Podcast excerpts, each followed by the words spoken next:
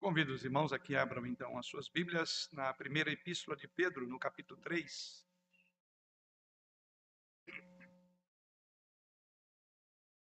Primeira epístola de Paulo, no capítulo, ou melhor, de Pedro, no capítulo 3.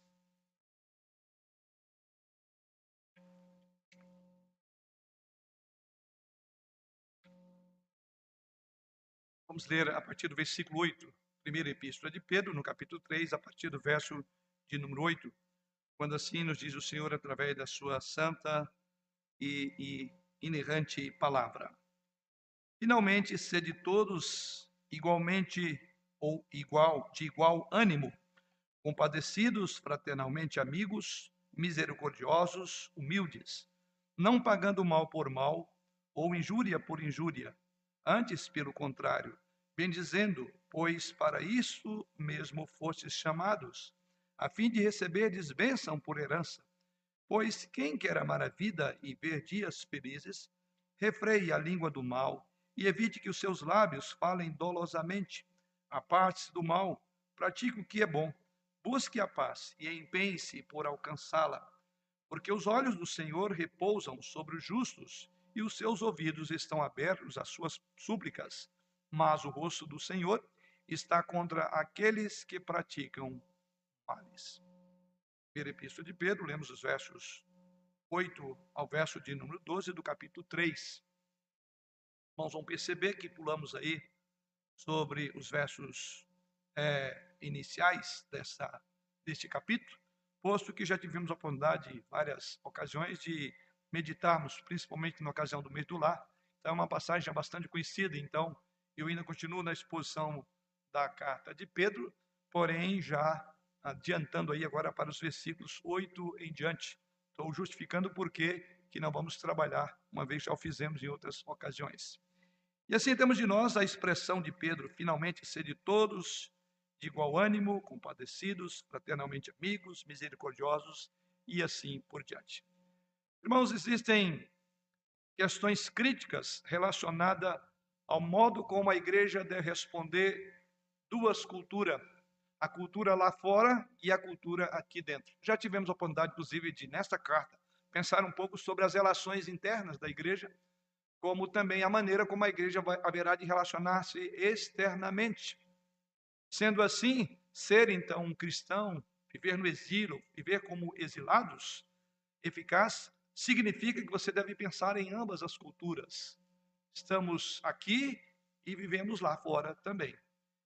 Pois bem, ser cristão então requer que nós estejamos continuamente focados e, por que não dizer, preocupados em responder a essas duas culturas. Como viver aqui e como viver lá fora. Por um lado, nós devemos então procurar construir uma cultura que eu chamaria uma cultura robusta, uma cultura piedosa, uma cultura bíblica entre nós crentes. E por outro lado, devemos responder e também viver uma cultura ímpia lá fora, né, de uma forma, na cultura ímpia lá fora, de uma forma bíblica, de uma forma sábia, de uma forma fiel. Então, esses dois aspectos são importantes.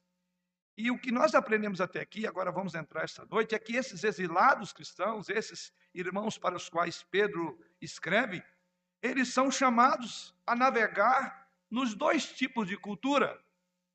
Enquanto eles criam uma cultura interna saudável aqui dentro, eles projetam de uma maneira de viver na cultura lá fora, de uma forma fiel ao Senhor. O texto dessa noite que temos, ele nos ajuda exatamente a isso, a ver o chamado para vivermos em ambas as culturas. É um texto extraordinário e aprenderemos muito sobre ele. Esse texto que lemos aos irmãos, ele nos dá, por assim dizer, uma lista de virtudes e de comportamentos que devem caracterizar as pessoas que amam o Evangelho, que estão comprometidas com o reino de Deus, pois vivem nessas duas culturas, aqui dentro e lá fora. Uma dentro da igreja, a outra fora da igreja. A questão é: como podemos ser igreja tanto por dentro como por fora? Essa resposta nós encontraremos no tema dessa noite, que é vivendo as virtudes divinas em um mundo ímpio. Vamos orar. Senhor, agora que temos a tua bendita, santa inerrante, infalível palavra nos nossos olhos, inspirada pelo teu Santo Espírito, portanto, viva e eficaz e mais penetrante do que qualquer espada de dois gumes, como de si mesma ela assim se proclama. Nós agora, humildemente, voltamos nossos olhos, nosso coração, os nossos ouvidos, todos os nossos sentidos para ouvir aquilo que tu tens para o nosso coração. Pastoreia-nos nesta noite por meio da tua santa e bendita palavra. Em Jesus oramos. Amém. Como dissemos, Pedro então apresenta aqui essas virtudes e ele vai falar tanto interna como externamente. Então vamos começando vivendo as virtudes dentro da igreja. Essa é a primeira grande orientação que temos no texto. Isso encontramos no capítulo 8, ou desculpa, no versículo 8. Volte os olhos comigo novamente. Finalmente, eu quero, antes de entrar nessas virtudes que serão apresentadas, e são cinco virtudes, eu gostaria que você percebesse a, a expressão finalmente. Então, este versículo 8 é importante não só para introduzir o que Pedro tem a dizer de uma forma direta nesses, é, nessas virtudes, dentro e fora da igreja, mas eu diria que vai até o último capítulo dessa primeira carta sua, ou seja, esse finalmente vai nos remeter até o capítulo 5. Então, a primeira expressão que Pedro usa é essa aí, finalmente. É uma expressão importante no contexto da própria carta. E o que Pedro tem com essa expressão? Essa palavra aqui não significa que Pedro é, está concluindo a epístola. Caberia um finalmente. Tanto é que nós vamos ver que ele está aqui praticamente no meio dessa epístola, no capítulo 3, e vamos chegar até o capítulo 5. Então, por que, que Pedro usa a expressão finalmente? Qual é a conexão? Essa expressão que Pedro usa aqui significa que poderíamos também traduzi-la como um momento mais, o clímax do que ele tem a ensinar nos próximos capítulos. Finalmente, então, significa aquilo que Pedro está resumindo de tudo o que ele disse. E o que, que Pedro disse nos versículos anteriores? Veja que, se os mãos olharem por alto aí, vou só resumir. O que Pedro fala antes dessa expressão, finalmente, Pedro fala do modo como nós devemos lidar com as várias classes de indivíduo, como servos, depois ele fala esposas, depois ele fala a maridos, tudo isso no capítulo 2, e entrando também no capítulo 3. Ou seja, até agora Pedro falou das várias classes é, categorizadas no contexto da família, no contexto das relações patrão e empregado. Agora ele dirige a palavra para todos. Então a palavra finalmente é nesse sentido. A gente poderia dizer assim, em resumo, essa palavra finalmente significa em resumo. É assim, já que eu categorizei, falei aos maridos, falei às esposas, falei do modo como vocês devem lidar com as autoridades constituídas, que é os versículos 11 ao verso número 17. Falei do grande exemplo de Cristo, que é os versos 18 até o verso 25. Todas essas passagens já estudamos. E uma vez que já falei sobre tudo isso, finalmente, agora é regra geral.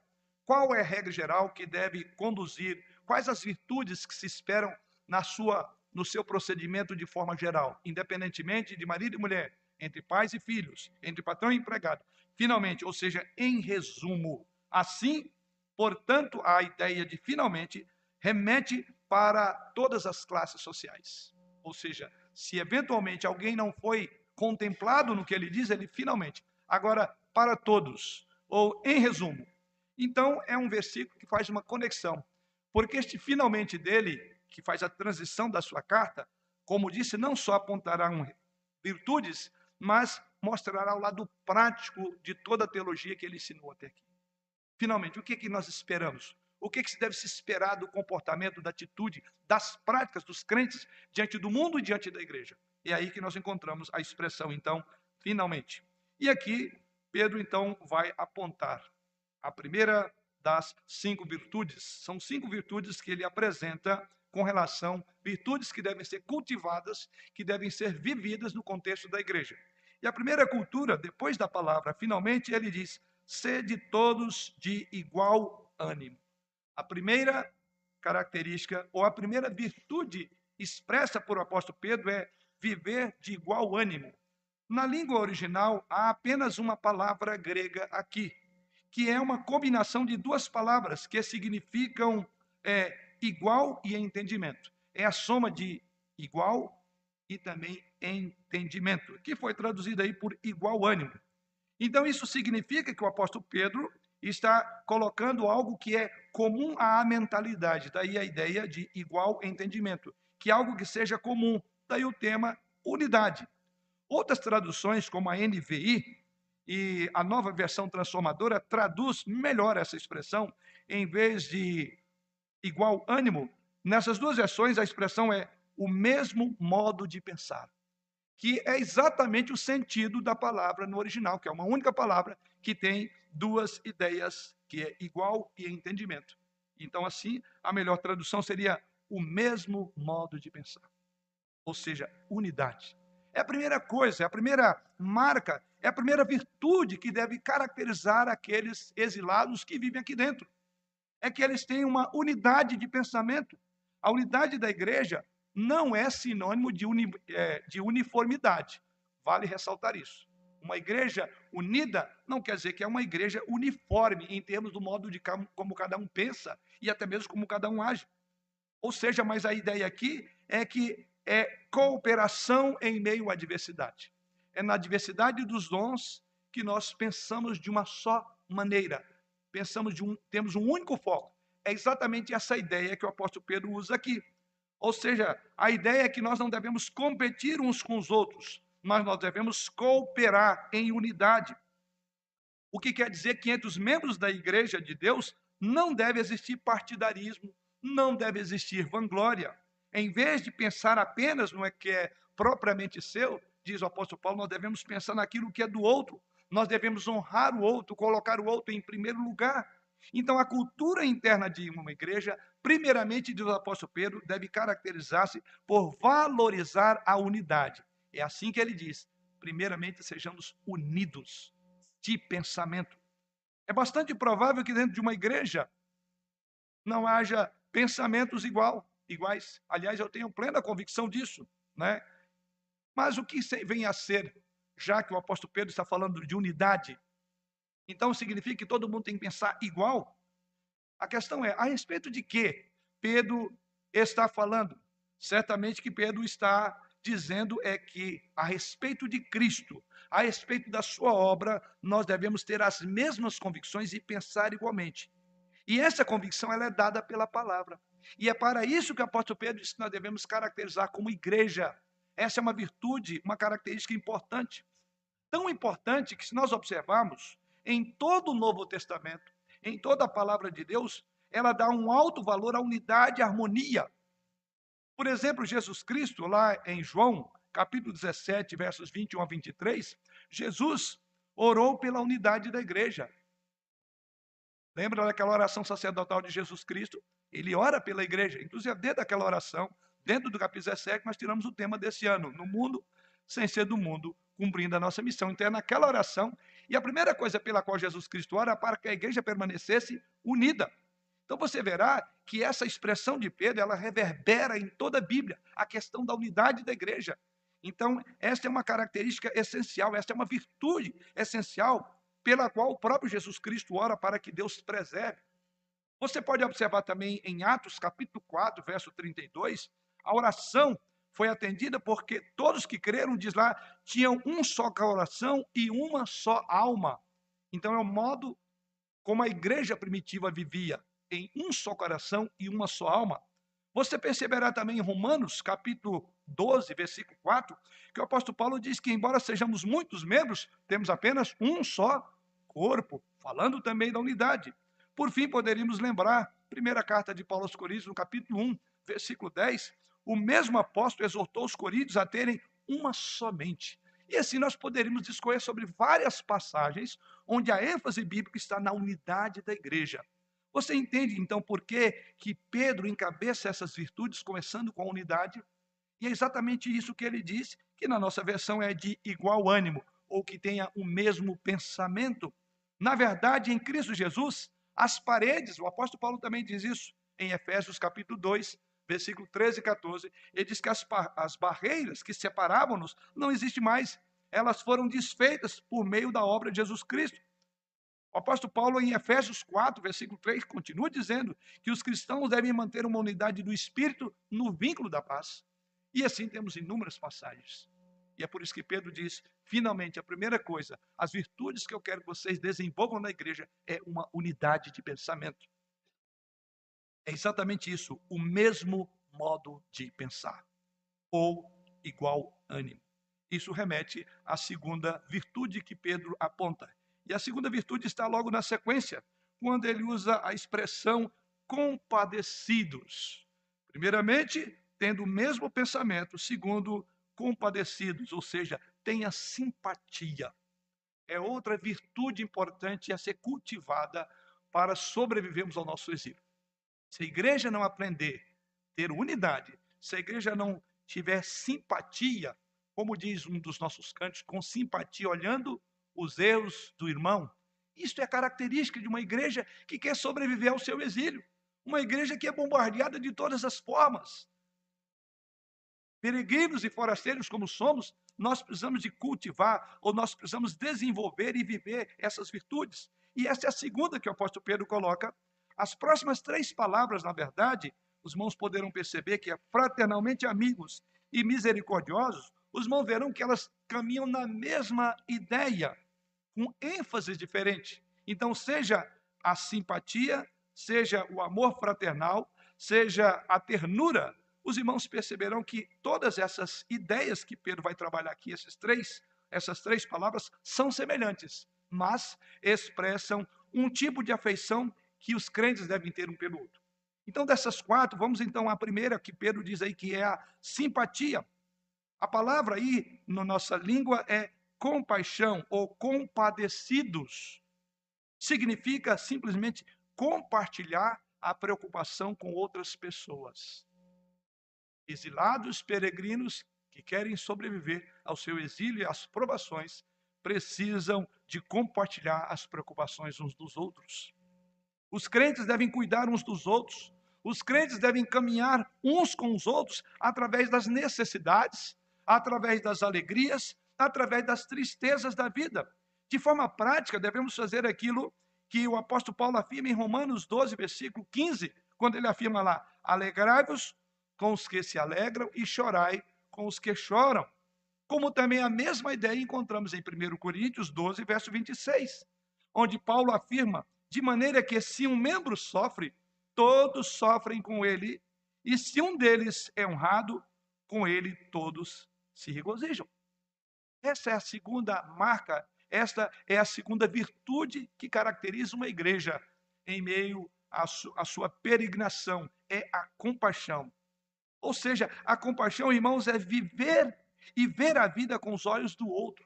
É sentir as dores do outro como que latejando debaixo da sua própria pele. Essa é a ideia de simpatia, que eu usei o título, mas a ideia é compaixão, que é a mesma coisa.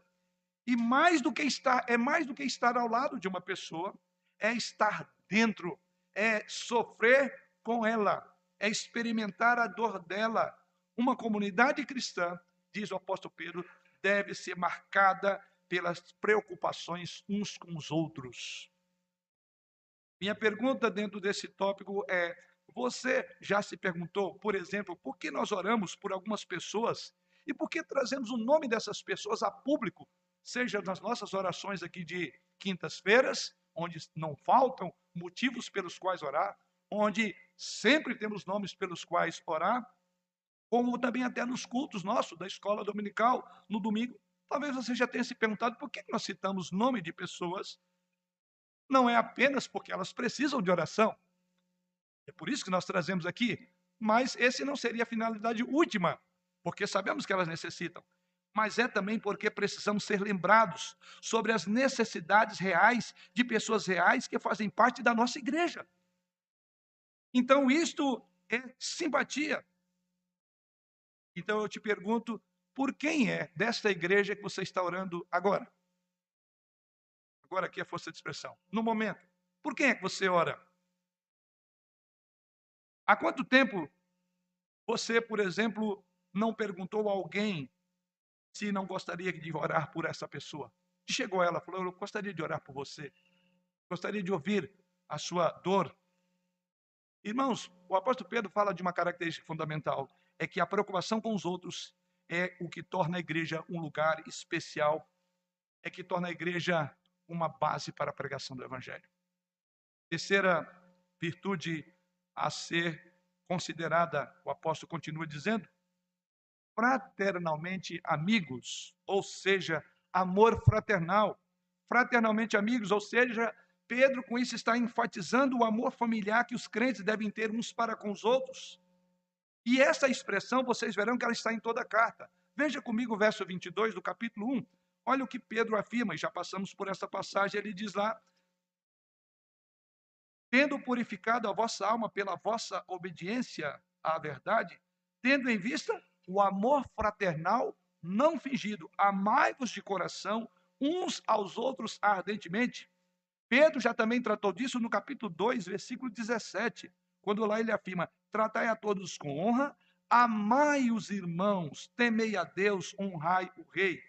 E Pedro também continua tratando disso no capítulo 4. Não chegamos lá, mas veremos. Versículo 8 do capítulo 4, Pedro diz: Acima de tudo, porém, tende amor intenso uns para com os outros porque o amor cobre multidão de pecado. Você então entende por que, que dentre essas virtudes, Pedro destaca o amor fraternal, porque ele está, por assim dizer, esparramado em, todas em toda a sua carta. Do capítulo 1 até o capítulo 5, Pedro está falando sobre o amor fraternal. Então, isso ocupa o pensamento de Pedro. É a preocupação de Pedro que os exilados precisam de desenvolver uma cultura interna aqui de um amor fraternal, de uma preocupação, de uma simpatia com o outro. Pedro então quer que esses exilados entendam que o seu relacionamento com Jesus Cristo, consequentemente, os conduz a uma nova família, a novos relacionamentos, a uma nova identidade. Se você então é um seguidor de Jesus Cristo, você é um irmão, não é assim que nós nos tratamos, ou uma irmã. E devemos então, nesse contexto da carta, amar uns aos outros de uma maneira que se encaixe nesse relacionamento que Deus espera de nós. Deus nos trouxe para uma comunhão. Deus nos trouxe para uma nova família. Então, o amor entre os membros da igreja deve ser o mesmo amor que existe, por exemplo, entre irmãos de sangue. E vale ressaltar essa questão, até mesmo porque é um bom paralelo. O amor que devotamos uns aos outros com os nossos irmãos sanguíneos. Amamos os nossos irmãos não por causa das virtudes, e aqui eu falo dos irmãos lá fora, dos irmãos sanguíneos, nós amamos nossos irmãos, eu diria, não por causa das suas virtudes, mas eu diria, apesar das suas fraquezas, nós não amamos, porque são os nossos irmãos. Não amamos, não os amamos por causa de seus méritos, mas apesar dos seus deméritos. É assim que nós fazemos nas relações sanguíneas.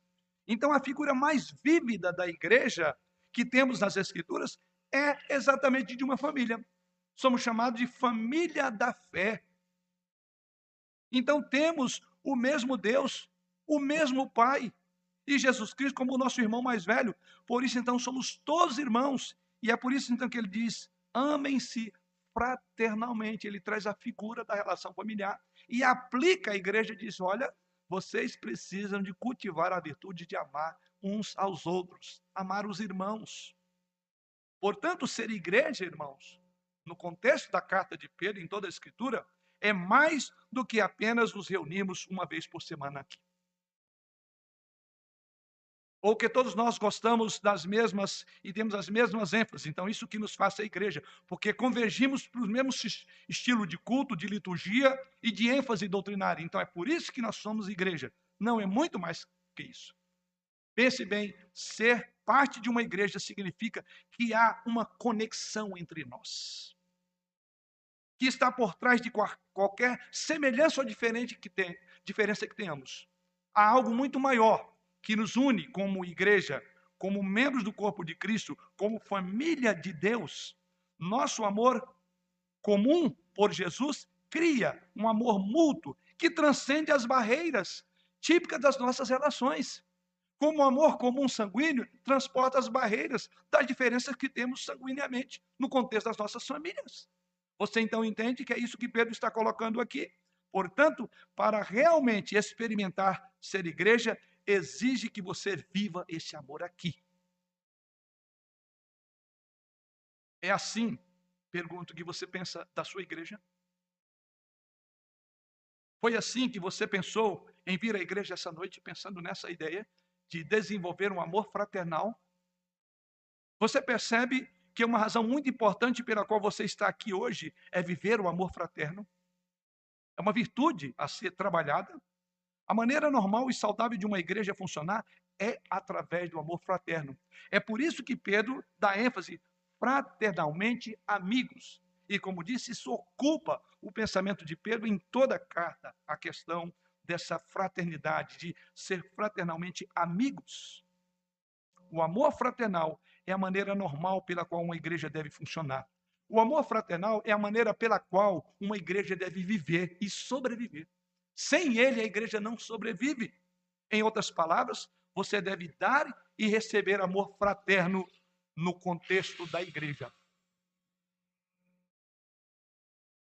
Quarta característica ou quarta virtude que o apóstolo Pedro apresenta, depois de falar do amor fraternal, Pedro vai falar da ternura que é necessária também na cultura interna de uma igreja. Depois de dizer fraternalmente amigos, ele diz misericordiosos, ou seja, que haja ternura. A próxima virtude está ligada ao que sentimos por outra pessoa quando elas estão sofrendo, quando elas estão com dor. E mais uma vez, vale ressaltar, na língua original aqui, a palavra é uma combinação de bom e órgão interno ou intestino. Aí, né? Bom está ligado a algo que é bom, algo interno, entranhas, intestino. O que quer dizer com isso? Você já ouviu falar quando alguém sofre a dor do outro no seu próprio lombo, por assim dizer? Ou seja, você já ouviu falar sobre a luta e a dor de alguém? E que vez você sentir mal no estômago, você passou mal vendo o corte, vendo o ferimento, vendo o acidente. Parece que você sente é quase que incorpora, por assim dizer, aquele momento, aquela cena, e aquilo causa, inclusive pode causar até vertigem, você pode ficar tonto, às vezes até desmaia de ver uma cena ah, que choca, que toca profundamente você. Ou talvez você ficou até meio que enjoado, o seu estômago embrulhado. É daí que vem a ideia de bom e intestino. Resumindo, essa é a ideia da palavra aqui no original. Ou seja, você sente pelas outras pessoas profundamente. A dor delas é quase que a sua própria dor. Você se comove no seu interior. Você é, é, capta aquilo de tal forma que parece que a dor é sua. E você sente mal por ver ela daquela forma. Eu quero crer que muitos de nós já experimentou esse tipo de coisa em alguma cena, em socorrer alguém. É daí a ideia mas, na verdade, é isso que Pedro está dizendo. Nós precisamos ter ternura no olhar. Misericórdia é inclinar o coração diante da miséria da outra pessoa, mesmo quando ela é desprovida de qualquer merecimento. Não importa quem seja ela, não é porque ela merece. É a capacidade de sensibilizar com a dor do outro, com a miséria alheia. E aqui o grande exemplo que nós temos nas Escrituras é o próprio Jesus Cristo. Jesus, por exemplo, tratou os publicanos e pecadores com gentileza. Não esmagou, como dizia o profeta Isaías, não esmagou a cana quebrada e nem apagou a torcida que fumegava. A promessa de que esse servo sofredor, referindo a Jesus, que ele não viria para esmagar aquele que estava quebrado, e muito menos apagar o pavio que estava já praticamente sem óleo para combustão. Ele não faz isso. É a promessa de como ele viria. Jesus viria e tratou as pessoas com ternura. E é exatamente isso que a ideia aqui quer dizer. Jesus Cristo, por outro lado, ele tocou leprosos, ele abraçou crianças, comeu com publicanos e pecadores. Isso custou muito no seu ministério, porque ele foi censurado, que ele estava com pessoas, cuidando de pessoas que não mereciam a ternura dele. Então ele foi terno, misericordioso, para usar o nosso termo aqui, misericordioso tanto com um quanto com o outro. Tanto com os religiosos que viviam pegando, por assim dizer, no seu pé, como para as pessoas que a religião excluía. Ele foi misericordioso. Ele tratou todas as pessoas com misericórdia. E esta é a ideia que Pedro capta aqui e diz: olha, uma comunidade deve ter uma virtude importante que é, é da misericórdia. A minha pergunta é: você poderia procurar pessoas feridas ao seu redor? Você tem feito isso? Você seria tão ousado a ponto de perguntar às pessoas se não gostaria que você orasse por elas, pela sua dor, pela sua terna compaixão? Eu vou mais longe, você ficaria depois da escola bíblica dominical ou depois do culto à noite, intencionalmente, com o propósito de ver alguém com quem você pudesse se aproximar e conhecer a dinâmica? Os nossos cumprimentos são muito superficiais. Bom dia, boa tarde, boa noite. E, aliás, alguns até que ficam tão apressados que não nem preocupa com o bom dia. Ele, ele ouviu a mensagem e já está com o pé lá fora. Anda o pastor sair, ele já sai na frente do pastor. E talvez até nem cumprimente. A questão é, você já parou intencionalmente? Vou ficar. Eu quero entender a dinâmica e não precisa de muito tempo. Você chamar qualquer irmãozinho aqui do lado, você vai ver que tem alguma situação pela qual você pode sim inteirar com ele e, consequentemente, orar e sentir misericórdia. Não são poucos dentre nós que sofrem e sofrem calados. Talvez por entender esse não é um ambiente onde a gente nem pode externar sentimentos, porque afinal de contas, cada um tem uma preocupação, cada um tem um horário para ir embora. Pense, ternura é a marca de uma igreja. É uma virtude para sobreviver ao nosso exílio. E a última virtude dentro da igreja Pedro conclui dizendo, no finalzinho do verso de número 8, humildade. Esta última virtude, ela é óbvia, mas parece que nem tanto. Por quê? Humildade significa que você tem um entendimento correto de si mesmo, à luz de Deus, do Evangelho e dos outros. Ou seja, você sabe quem é você a partir da perspectiva bíblica e você sabe quem é o outro. Ou seja, todos nós somos vistos pelo pelo espelho da palavra. Você vai saber quem você é à medida que você entender o que a Bíblia diz de você, o que Deus diz de você nas Escrituras. E o que Deus diz do seu próximo nas Escrituras. As pessoas que foram resgatadas por Deus e capturadas por sua graça se veem de forma diferente.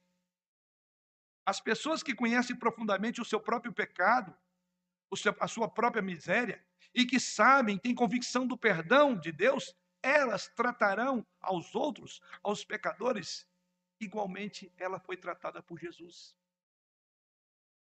Ela não vai colocar o dedo em riste e acusar. A humildade só é verdadeiramente possível se você conhece a realidade do Evangelho. Pois não existe esta característica, tanto é que ela é interna, é dentro da igreja. Porque nós sabemos o que nós esperamos da graça e da misericórdia, ou experimentamos a graça e misericórdia, e consequentemente da nossa pequenez. Então ninguém julga-se superior ao outro no contexto de uma igreja, porque a humildade deve ser a característica. Humildade é descer do pódio da vaidade. Humildade é descer do pódio e honrar o irmão, considerando-o superior a si mesmo. Humildade não é ser pequeno, mas é considerar-se como tal. Tanto é que o apóstolo Paulo escreve lá em Romanos 12, versículo 3, e ele faz a seguinte afirmação: que não pense, que ninguém pense de si mesmo além do que convém. O símbolo da humildade é uma toalha e uma bacia. Esse é o símbolo da humildade.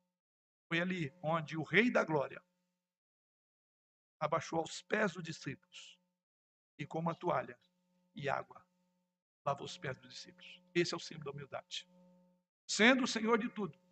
E o texto sagrado diz que ele fez isso para deixar-nos exemplo. Então Pedro diz: a igreja precisa de caracterizar-se pela humildade. Durante os dias de Pedro, a humildade não era valorizada no mundo greco-romano. Aliás, se era alguma coisa que uma pessoa não queria ser, era humilde. Porque no contexto é, greco-romano, humildade era alguma coisa que colocava a pessoa fora do contexto da própria cultura. Não era algo tão importante. A deferência e a consideração dos outros como mais importante do que nós mesmos era algo contraproducente numa cultura greco-romana. Isso é ser pequeno demais. Mas Pedro, então, ele diz: olha, na verdade, a igreja vai no contrafluxo da cultura lá fora. A cultura lá fora não prestigia, não valoriza uma pessoa humilde. E é isso que Pedro queria exatamente. A humildade era uma plataforma de pregação da igreja. Ou seja, no mundo que valorizava o orgulho, a vaidade, a presunção, Pedro diz: vocês devem caracterizar-se pela humildade. Se você ainda não é um seguidor de Jesus Cristo, essa é uma das coisas que deve despertar o seu interesse pelo Evangelho. É entender o contexto da nossa humildade, a maneira como nós devemos viver. Eu quero que você entenda que a verdadeira humildade vem da compreensão de que Jesus Cristo resgatou um rebelde e pagou pelo pecado dele. E é assim que somos todos nós aqui, rebeldes obstinados. E éramos como ovelhas desgarradas, até que Deus fez cair sobre quem não tinha culpa, a culpa de todos nós. Então não pode haver um ambiente de orgulho. Orgulho de quê? O orgulho não faz parte do coração daquele que foi alcançado pela graça. E veio a graça porque todos nós éramos desgraçados. Então não podemos viver numa mesma perspectiva do mundo lá fora. Então a humildade vem dessa compreensão. Quero então que você entenda que um cristão não tem nada do que se gabar, porque tudo que temos é presente de Deus. O apóstolo Paulo diz: Por que te vanglorias, se o recebeste? Então não existe espaço para glória. É por isso que Pedro diz que essa seja uma marca nossa. É por isso que muitas pessoas rejeitam o cristianismo, eles não podem vir e reconhecer que são pecadores. Eles são orgulhosos. Enquanto eles não forem convencidos de que eles não são nada e que Cristo é tudo, eles não se renderão ao Senhor Jesus. E é por isso que a Bíblia apresenta, numa visão de final dos tempos, que todo joelho se dobrará. Porque nem todos os joelhos se dobram, nem todos se quebrantam. A própria nação de Israel, que foi uma nação onde houve um cuidado pastoral de Deus andando no meio do povo, quantas, inúmeras vezes, eles se levantavam altivos. Tanto é que Deus usava, uma, usava muito uma expressão para com todo o povo de Israel, de dura cerviz, uma coluna vertebral que não se curvava, faltava humildade. Vivendo debaixo dos auspícios da graça, eram orgulhosos. É por isso que nas guerras, nas idas e vindas das guerras, Deus sempre queria que eles voltassem o olhar para não a quantidade que os levava a serem vitoriosos, mas era porque Deus estava à frente. E por isso que inúmeras vezes Deus mandou reduzir o exército. Até lembramos, lembramos do presbítero Urani quando falou sobre Gideão. Deus queria que diminuísse para entender que a força e o poder não era de quem estava à frente, não era da nação, mas era do próprio Deus. Mas foi uma, uma nação altiva, orgulhosa, de dura cerviz. E Pedro diz que essa virtude tem que ser vista no contexto da igreja, humildade. Então, irmãos, essas são as virtudes que devem marcar nossos relacionamentos aqui, internos, uns com os outros, seja em pequenos grupos, seja na igreja em geral. Esse é o tipo de cultura que devemos esforçar para criar, para manter e para proteger na igreja.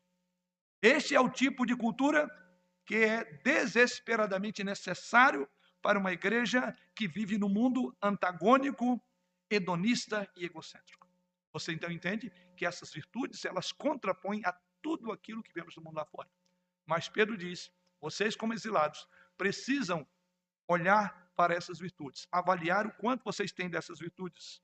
Isso nos remete, então, às virtudes que Pedro agora vai apresentar fora da igreja, versos 9 a 12.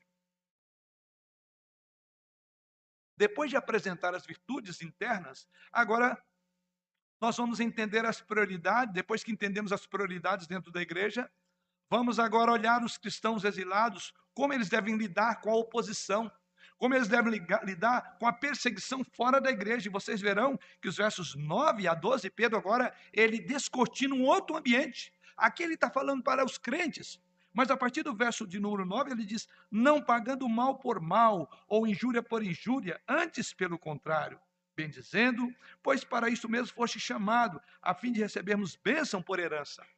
Então Pedro agora vai tirar o seu foco da igreja e diz: vocês também devem cultivar virtudes que possam enfrentar a oposição, o mundo hostil lá fora. Então ele levanta os olhos da igreja, ele descortina um novo cenário, um cenário de perseguição, um cenário de injúria, um cenário hostil para a igreja. E como você deve responder o seu cristianismo, um cristianismo caro, como é que você deve fazer? Qual deve ser a resposta quando você é ridicularizado? quando você é caluniado, quando você é maltratado, ou até mesmo perseguido. Pedro diz: Eu vou, deixa eu apresentar aqui cinco virtudes para enfrentar o mundo lá fora. E a primeira delas, ele diz: não pagando mal por mal ou injúria por injúria. Eu usei o termo aí, ser semelhante a Jesus. Porque ele exatamente fez isso. Ele não pagou mal por mal, nem injúria por injúria. Você lembra disso? Eu creio que está bem fresquinho na sua cabeça para você lembrar que isso nós meditamos no capítulo 2, mas se você não lembra, volte aí para o capítulo 2. Veja o que é dito no versículo de número 23. Pois ele, referindo-se a Jesus Cristo, quando ultrajado, não repidava com o traje. Quando maltratado, não fazia ameaças, mas entregava-se àquele que julga retamente. Pedro então vai trazer novamente aqui para o contexto. Ele sabe aquilo que eu já expliquei, já falei sobre Jesus Cristo. É exatamente o que ele diz: não pagando mal por mal ou injúria por injúria. Há um paralelo de ideia entre o versículo 9 e o versículo 22 do capítulo é, 3, do capítulo 2. Então é exatamente isso que Pedro diz. Pedro então começa dizendo que era alguma coisa já familiar. É como se Pedro falasse: Eu já falei sobre isso lá no capítulo 2, versículo 23, quando Pedro falou do exemplo de Jesus Cristo, falou do seu sofrimento e como ele deixou um exemplo. Inclusive, ele diz lá: Eu deixei isso para ser um exemplo. Vimos isso naquela mensagem.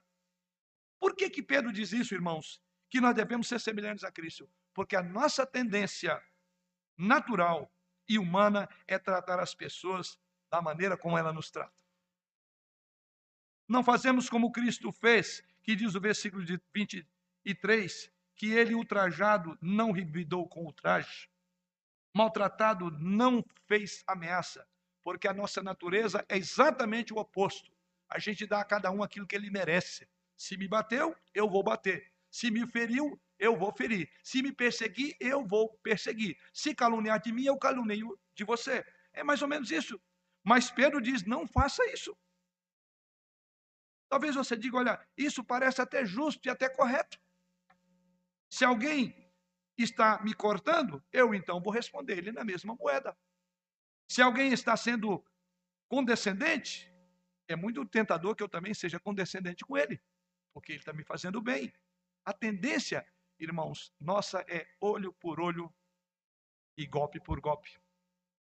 É difícil deixar alguém escapar impune quando você tem um tratamento injusto. E Pedro diz: não. Faça, lembre de Jesus Cristo. Não pague o mal por mal ou injúria por injúria. Porque se assim o fizermos, não somos diferentes daqueles que estão lá fora. E veja que Pedro está olhando nós aqui lá fora, como que deve ser. Nós não devemos tratar as pessoas como elas tratam umas às outras, ou até mesmo nós. Ele diz: você não faça isso. Então, primeiramente, olhe para o exemplo da cruz. Seja semelhante a Jesus Cristo. Porém, esse texto, esse texto também nos convida a mais do que isso. Esse texto também nos convida a abraçar o exemplo de Jesus, não respondendo aos outros. Porque quando nós retaliamos, nós fazemos duas coisas. Primeiro, nós não estamos seguindo o exemplo de Cristo. Segundo, nós daremos motivo para que pessoas falem mal de nós. E o que Pedro quer é que, vendo o nosso procedimento, já passamos por isso também, volte aí para o capítulo 2, verso de número 12, ele diz: mantendo exemplar o vosso procedimento. É lá fora. É a virtude que ele agora vai trabalhar aqui. E ele prossegue dizendo: no meio dos gentios, para que naquilo que falam contra vós outros, como de malfeitores, observando-vos em vossas boas obras, glorifiquem a Deus no dia da visitação. Você percebe isso? Então, esta é uma virtude. O mundo está precisando desse tipo de virtude. E não seja mal por mal. Paulo diz: esforçai-vos por fazer o bem perante todos os homens. Não responda ao homem astuto com a sua estutícia. Enfim, temos tantos exemplos bíblicos de que esta é uma atitude ou uma virtude a ser considerada, sermos semelhantes a Jesus Cristo, não revidando mal por mal. Mas vem uma segunda virtude, quando Pedro prossegue dizendo: antes, pelo contrário, vem dizendo. Nós diríamos que na primeira imagem seria o aspecto de não revidar, seria o aspecto de não reagir ao insulto, à agressão que alguém faz com você, como Cristo não fez. Mas no segundo aspecto, é um aspecto um, um, um, um assunto que envolve trabalhar em direção a alguma coisa. Gentileza. Essa é a segunda virtude. A Bíblia não só chama-nos para suportar de forma passiva, mas também de forma ativa. Não revidar é passivo. Eu não vou revidar o mal que me fez. Eu vou seguir o exemplo de Cristo, que não revidou.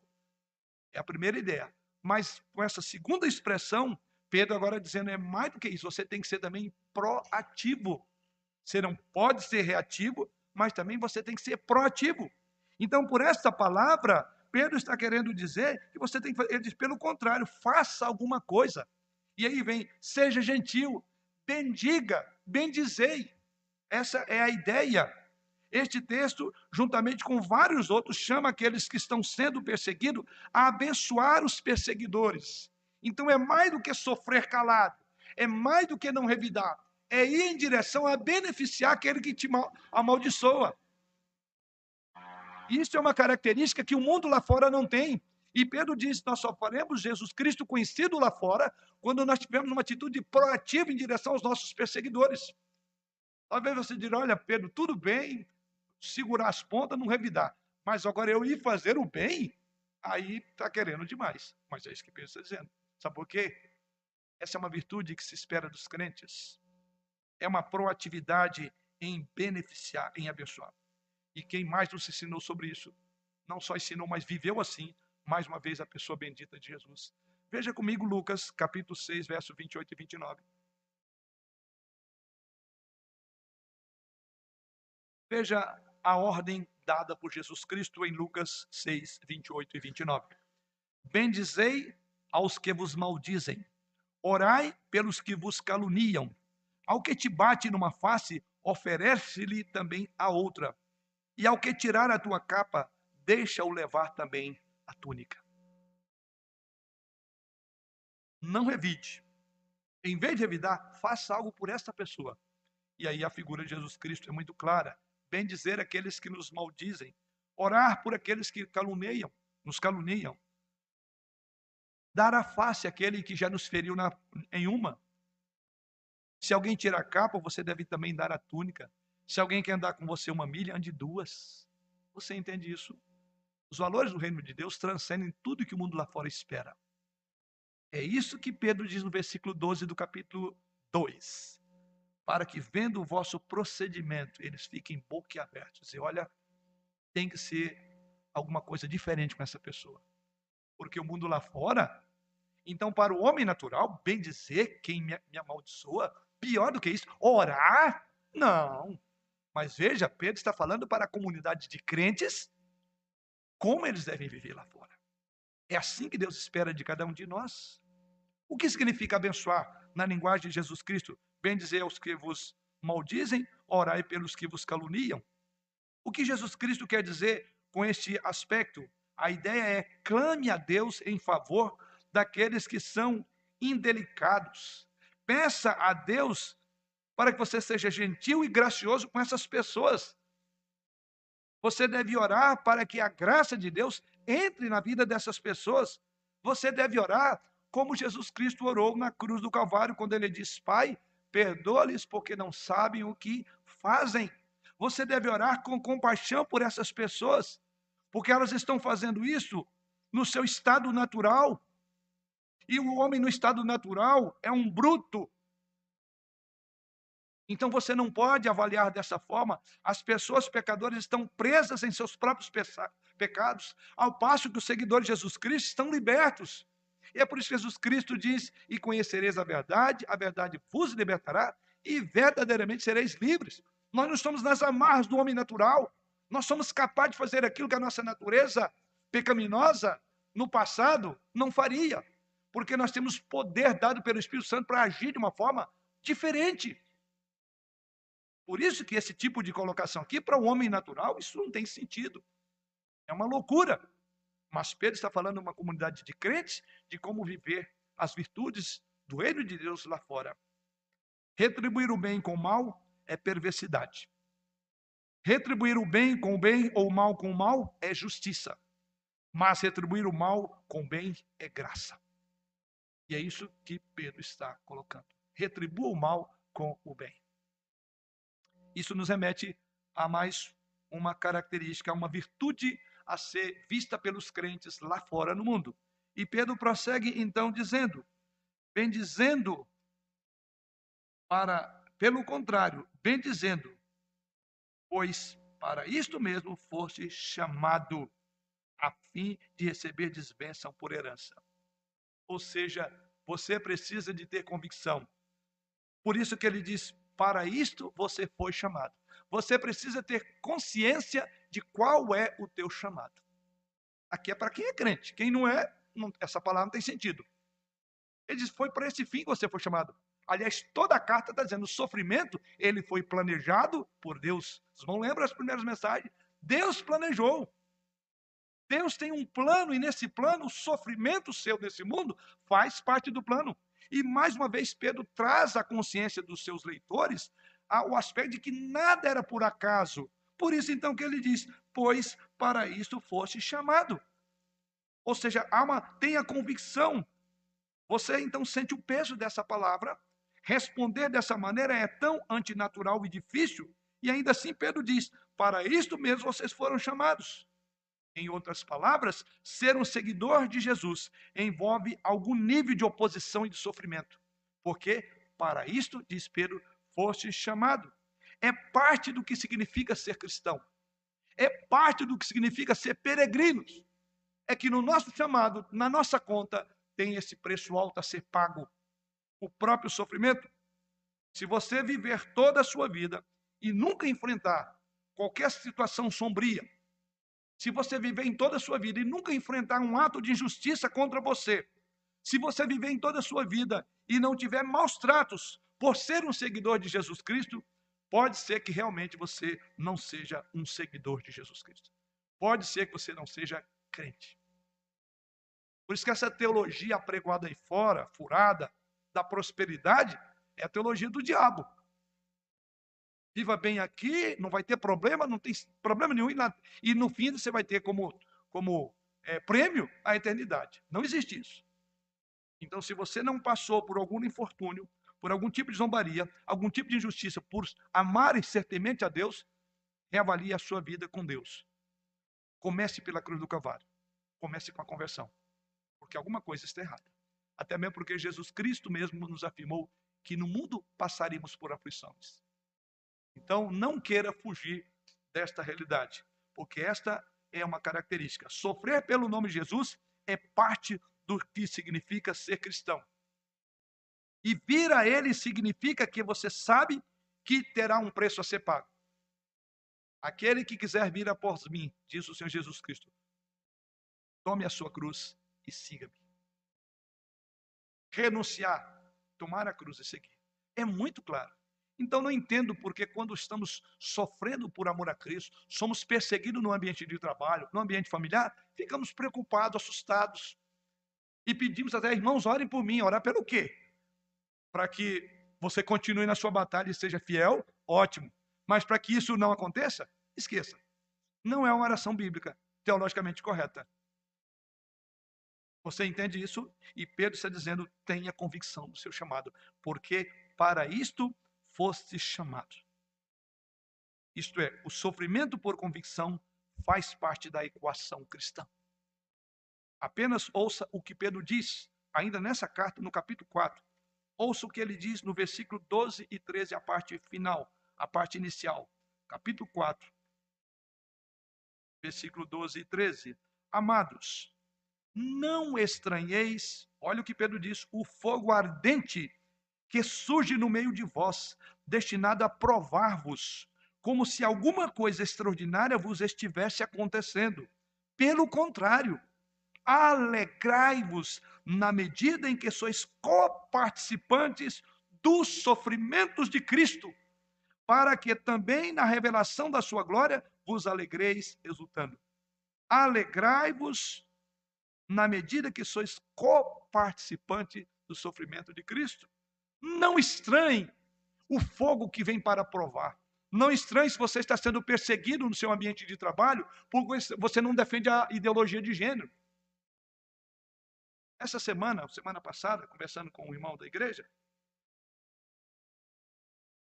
foi falando que a, a, a, o ambiente estava ficando tão, tão pesado, tão difícil, que ele teve que tomar uma decisão. Vida profissional, indo tudo bem, correndo tudo ok. E a decisão dele é, em plena vida profissional correta, caminhando bem, não tinha motivos outros para tomar uma decisão. E ele tomou uma decisão: vou sair da empresa, porque eu não subscrevo essa metodologia, essa mentalidade que estão impondo na empresa. Eu quero crer que muitos de vocês estão vivendo situação muito parecida. Conheço outros aqui já. Ele falou, pastor, quero dizer para o senhor, eu pedi as contas. Eu falei, nossa, por quê? Não, você pediu. Eu falei, ok, mas o que foi? Salário baixo e tal? Não. Lembra que eu comentei com o senhor sobre que o ambiente estava só fechando? Eu tomei uma decisão, não dá para ficar. Saiu da empresa. Porque ele não concordava. Porque a perseguição veio pesado. Tomou uma decisão corajosa. Sabe qual foi o resultado? Deus o abençoou. E ele está num emprego melhor. Você entende isso? Olha, amados, não estranheis.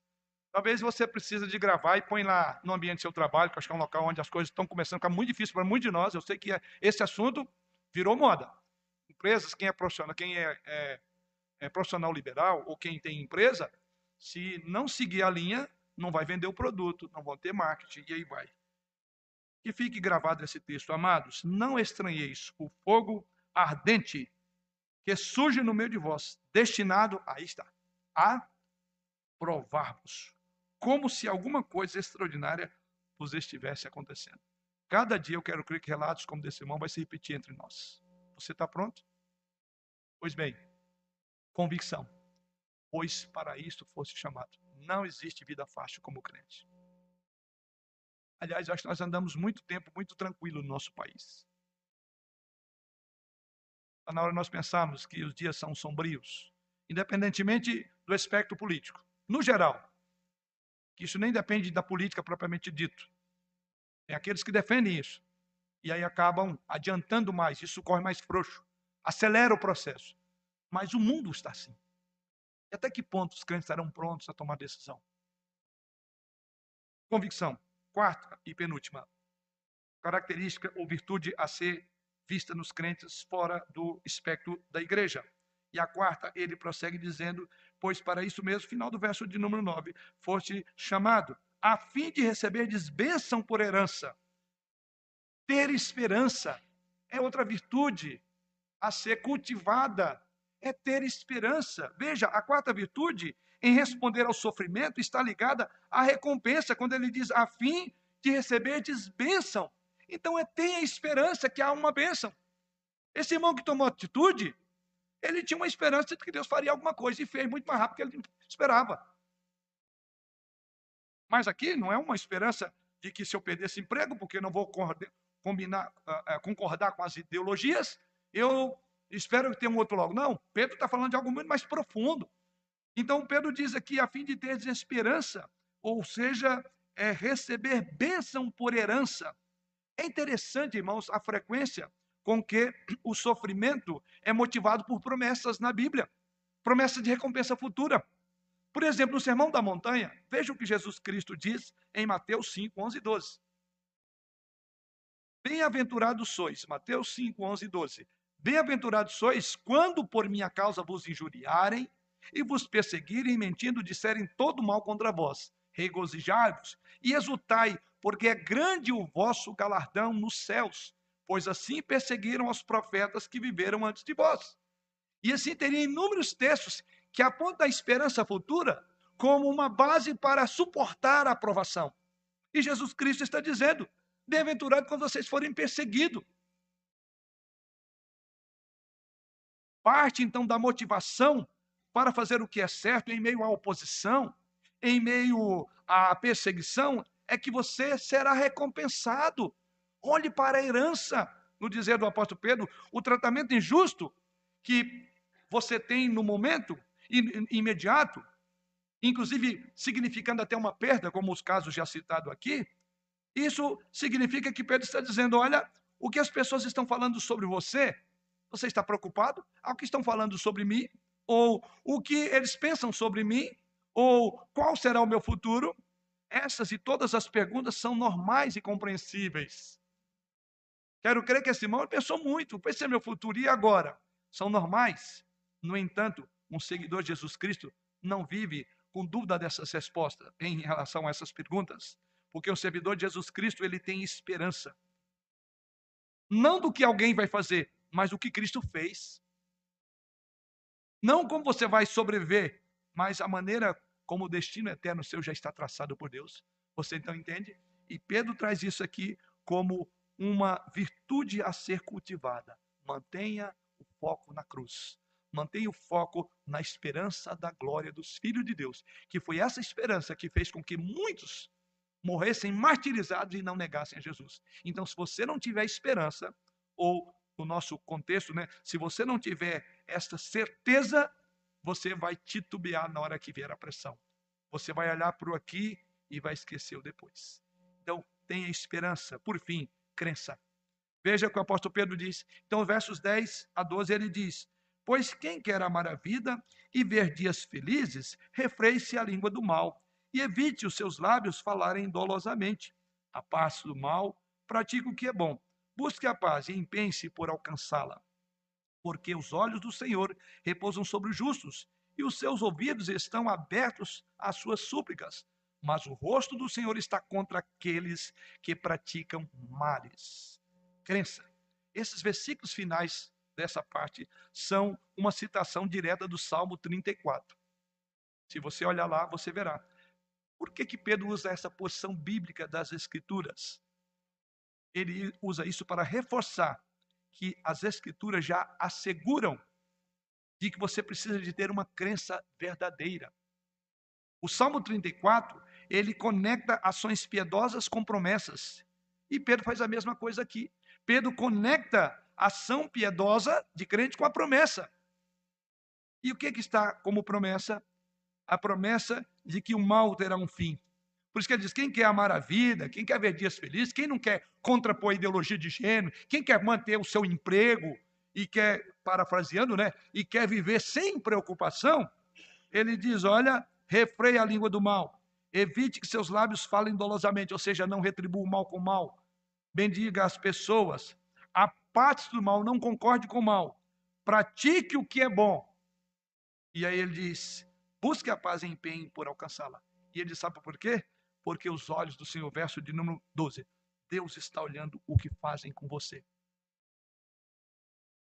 Os olhos do Senhor repousam não só sobre os justos, mas sobre os maus e os bons. O rosto do Senhor está contra aquele que pratica males, o finalzinho do verso. Ou seja, Deus estará julgando todas essas causas. Nada passará impune. Talvez aqui você vai levar pior. Mas olhe para a eternidade. Olhe para a cruz. Continue crendo no Senhor. Isso nos remete à conclusão.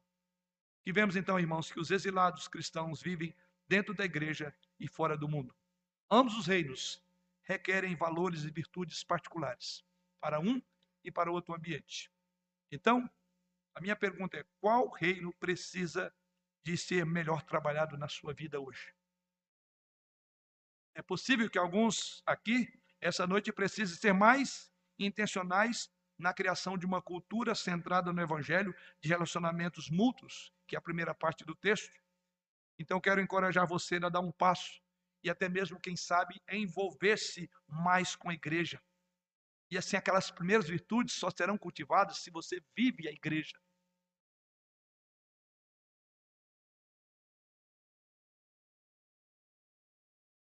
igualmente, com igual ânimo, em unidade, em compadecimento, fraternalmente amigos, misericordiosos e humildes. Quem não vive a vida na igreja não desenvolve essas virtudes.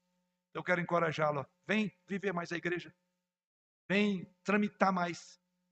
Deixe a sua pressa ir embora e você fique aqui para relacionar-se, para chamar o irmão do lado, falar: Olha, eu queria te conhecer um pouco mais eu te vejo aqui, nem sei qual é o seu nome, me perdoa por isso. Ou se você souber, vai direto. Olha, eu sei o seu nome, mas e quantas novas carinhas temos aqui entre nós? Quantos novos irmãos têm chegado? Quantos já conversaram com todos esses irmãos? Ou até mesmo irmãos antigos que você nem sabe.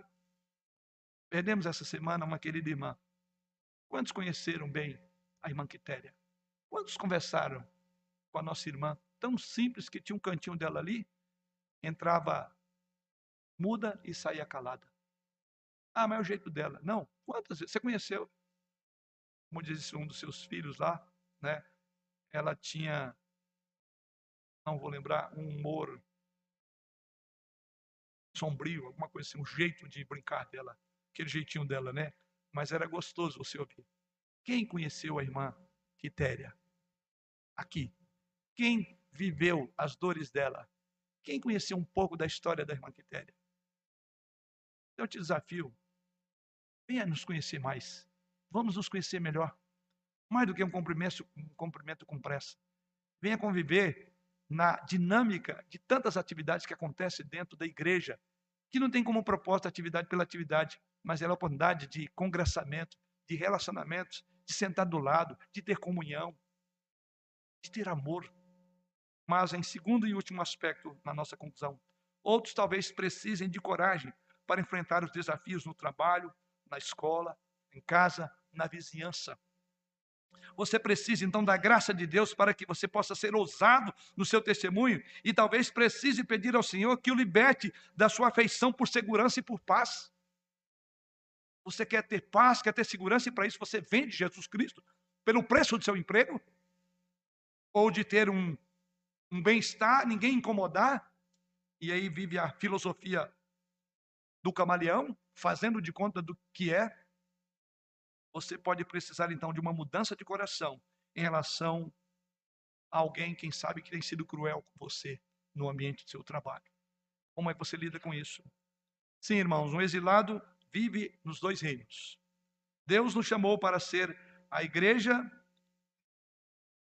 para a igreja e Deus nos chamou para ser a igreja para o mundo. Igreja para a igreja e igreja para o mundo. Que Ele nos ajude a viver os nossos dois chamados, aqui com compaixão e graça, e lá fora com ousadia e fé. Amém.